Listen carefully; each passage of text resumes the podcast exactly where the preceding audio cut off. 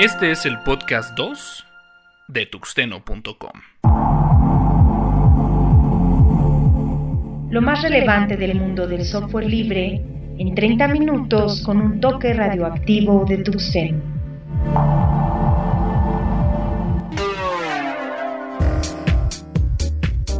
¿Qué tal señores? Bienvenidos a esto que es la segunda emisión del podcast de tuxteno.com.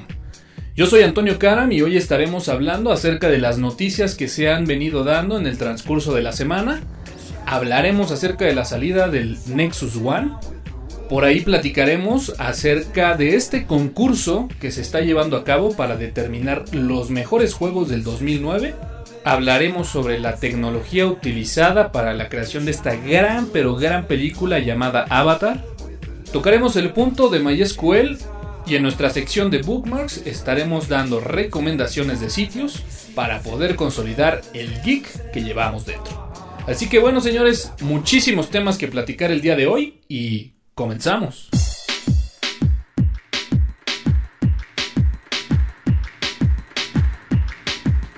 Noticias. Lo más importante. Lo más relevante. Las noticias del podcast de tuxteno.com con alcance libre. Nexus One, el iPhone killer del 2010. Finalmente fue liberado el Nexus One, este teléfono de Google que si bien el atractivo del teléfono no es el equipo en sí, sino el sistema operativo, se ha denominado como un killer del iPhone nacido en el 2010. Si analizamos el hardware de estos dos equipos, podremos encontrar que existe una gran similitud entre ellos. Si bien el hardware no es el punto medular en la competencia, sí podemos decir que la lucha entre sistemas operativos enfrentará una gran batalla en este 2010 aunque es importante citar que el verdadero contendiente del Nexus One será la cuarta entrega del iPhone presentado en el mes de junio. Linux Juegos abre la votación para determinar los mejores juegos libres del 2009. Pues sí, efectivamente el sitio de juegos para Linux está realizando un concurso para poder clasificar a los mejores juegos libres del 2009. El requisito indispensable para que los juegos puedan participar en esta votación es que sean juegos completamente libres. Algunos de los juegos que tienen algún costo mensual o algún costo para poder ser descargados han sido descartados de esta votación. La votación estará abierta del 9 al 24 de enero y los juegos han sido divididos de acuerdo a ciertas categorías. Podemos encontrar juegos de acción, juegos de estrategia, juegos de carreras y cada usuario tiene la opción de poder votar por dos juegos. Yo sin duda estaré votando por el Super Tux Cars y el Free Sea. Estaremos pendientes de los resultados y en podcast futuros les traeremos a los ganadores de esta votación realizada por Linux Juegos para los mejores juegos libres del 2009. La revista Linux Más, ahora gratuita y online. Recientemente la revista española Linux Más ha anunciado que dejará de distribuirse su versión impresa para realizar entregas vía online. Ya se encuentra disponible la versión de enero y para poner esto un poco más atractivo la empresa ha decidido poner sus últimos seis números del 2009.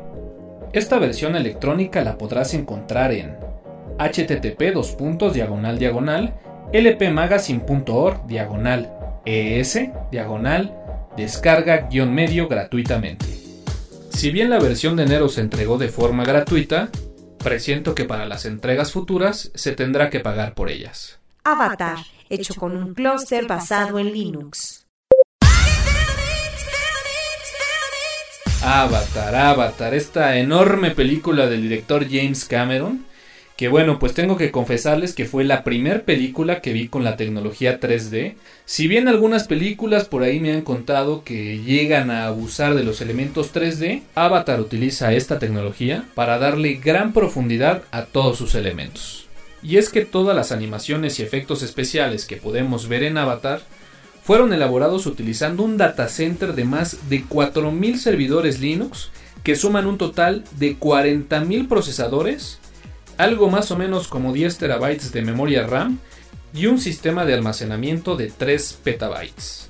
Este gran clúster de máquinas Linux procesaba algo así como 7 u 8 GB de información por segundo, en todo lo que se refiere a renderización de todas las animaciones vistas en Avatar. En Avatar. En Avatar.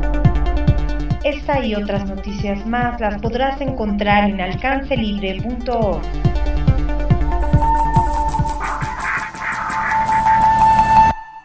Tuxeno.com, soportando al software libre. En México.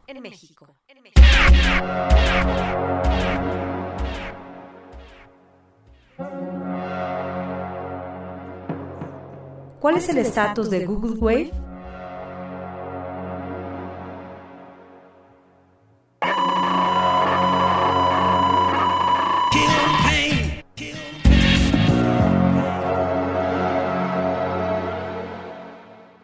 No sé si ustedes estén de acuerdo conmigo, pero se llegó la fecha en la que llegó la invitación de Google Wave. Nos dimos de alta, de repente vimos por ahí un Wave donde teníamos 10 invitaciones. Rápidamente se las distribuimos a nuestros amigos favoritos, o al menos a aquellos que sabíamos que podían usarla y que nos permitirían pues ir conociendo la herramienta, ir conociendo aquellas características que tanto se presumían. Encontramos que incluso horas recién liberada la versión preview de Google Wave, se podían encontrar en eBay algunas invitaciones que permitían probar el servicio en 12 dólares. Lo probamos, invitamos por ahí a algunos amigos, nos suscribimos a algún Wave masivo y de repente dejó de, de caminar, dejaron de utilizarlo regresaron a Twitter o a Facebook y las invitaciones que tenía para probar este preview se siguen acumulando.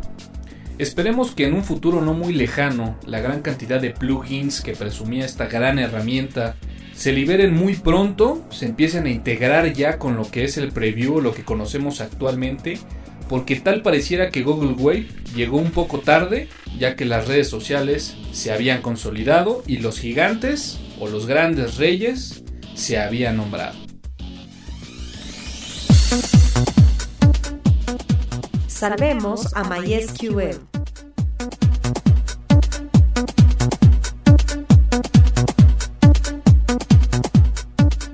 Michael Monty News, uno de los autores de MySQL, está haciendo el esfuerzo por tratar de recobrarlo. Whitney sospecha que si Oracle adquiere Sun Microsystems, obtendrá automáticamente MySQL, lo que considera será la perdición del proyecto.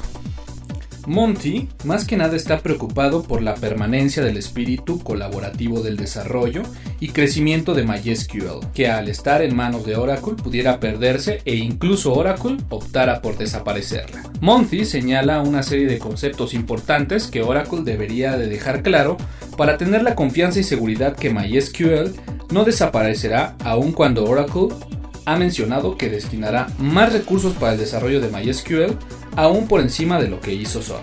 Para citar algunos ejemplos podríamos mencionar el mantener MySQL bajo una licencia abierta, no añadir módulos o herramientas cerradas que impacten directamente en su funcionamiento, mantener el mismo código tanto para la versión comercial como para la versión libre, trabajar activamente con la comunidad y que su desarrollo se mantenga como un proyecto de código abierto, no pasar por alto aquellas mejoras que permitan a MySQL competir directamente con productos de Oracle.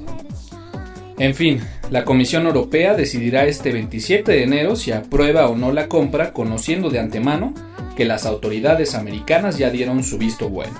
Si bien lo que nace bajo la licencia GPL siempre será GPL, y que en este momento se pudiera generar una nueva versión o una nueva ramificación de MySQL soportada por la comunidad de software libre, Monty explica que sustentar el proyecto y darle un verdadero empuje a MySQL para seguir compitiendo con los grandes y mantener el estatus y reputación como una de las mejores bases de datos del mercado, está completamente fuera y puede ser considerada como una opción poco viable por el alto costo del mantenimiento que requiere el proyecto. Lo único que podemos pedir en estos momentos es larga vida a MySQL, sin importar la bandera que ésta porte. Comparte tus comentarios en podcast.tuxeno.com. Síguenos por Twitter en twitter.com diagonal tuxeno. Lo más recomendado. Lo más visitado. La recomendación de los bookmarks de tuxeno.com. El día de hoy traemos una tabla de comandos que te permitirán sobrevivir en la consola de Linux. Si bien existe ya una gran cantidad de estas tablas de comandos, esta me gustó ya que los comandos vienen clasificados de acuerdo a su uso y presentan combinaciones de comandos complejos, pero muy útiles. Encontrarás comandos desde la navegación en directorios, configuraciones de redes, información del sistema y hasta algunos comandos misceláneos. Esta tabla la podrás encontrar en http diagonal diagonal www.pixelbit.org diagonal cmdline.html.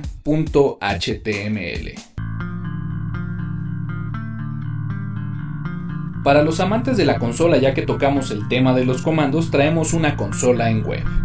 Sí, en web, en la que podrás vía comandos preguntarle al oráculo sobre webs, imágenes y videos al más puro estilo de una consola de comandos. Créanme que conozco un par de geeks que seguramente la van a utilizar. Esta consola no oficial de Google la podrás encontrar en http diagonal diagonal con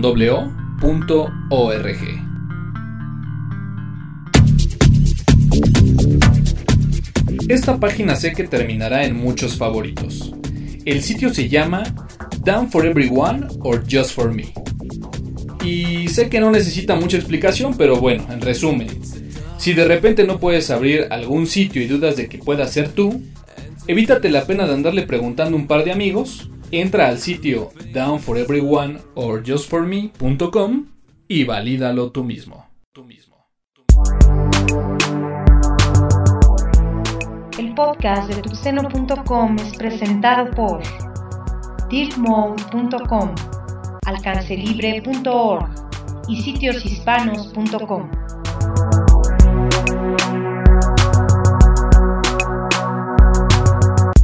Bueno, pues solamente me resta agradecerte el que hayas descargado nuevamente este podcast, que lo hayas escuchado.